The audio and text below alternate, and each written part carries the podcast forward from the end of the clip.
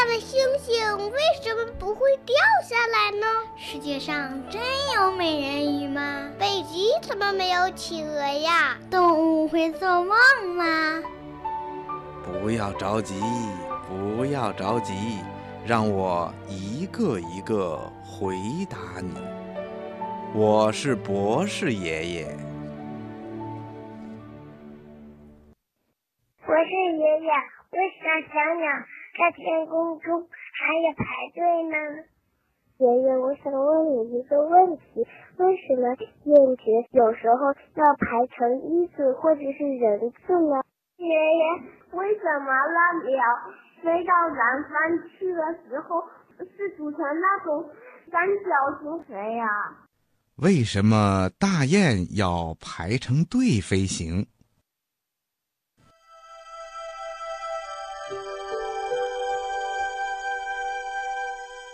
嗯，如果秋天到来的时候，你到郊外去，会看到一群大雁排成一字形或者人字形向南飞去。大雁为什么会这么守纪律呢？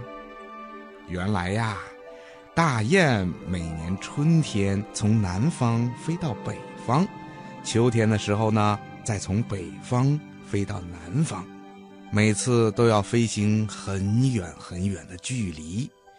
一群大雁呐，排成整齐的队形，有节奏的扇动翅膀，就会产生一股很大的上升气流。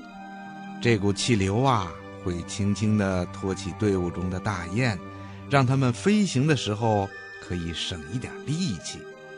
如果大雁离开了集体，单独靠自己的力量是很难完成这么遥远、这么艰巨的长途旅行的。雁群在空中飞翔的时候，雁群的队伍啊会随着风向的变化而变化的。如果是顶峰的时候，头雁呢就会在中间，雁群呢就会排成人字形。雁群在天空飞翔的时候啊，还会定时的交换左右的位置，后面的大雁就可以借助前面一只大雁所产生的空气动力进行滑翔，让翅膀休息一下。它们定时交换左右的位置，目的就是让另一侧的羽翼借助空气的动力。